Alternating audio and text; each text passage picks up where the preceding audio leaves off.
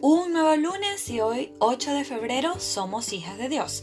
Efesios 2.10. Es Dios quien nos ha hecho, Él nos ha creado en Cristo Jesús para que hagamos buenas obras, siguiendo el camino que Él nos había preparado de antemano.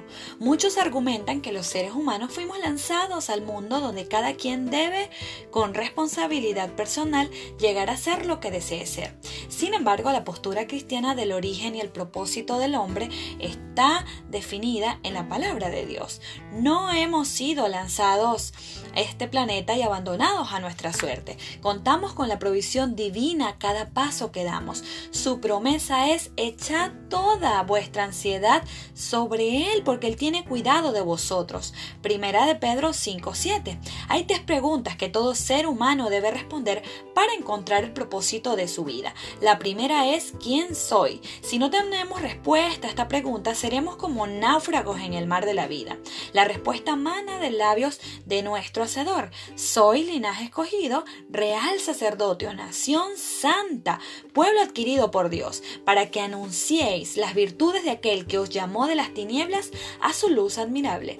Primera de Pedro 2.9. Cimentados en nuestro origen, estamos en condiciones de responder a la segunda pregunta. ¿Hacia dónde voy?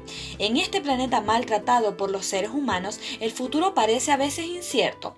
En respuesta, Dios dice, nuestra ciudadanía está en los cielos, de donde también esperamos al Salvador, al Señor Jesucristo. Filipenses 3:20. Tener la seguridad de que somos hijas de Dios y de que nuestro destino final es su reino, nos pone de frente a la tercera pregunta, ¿qué estoy haciendo aquí?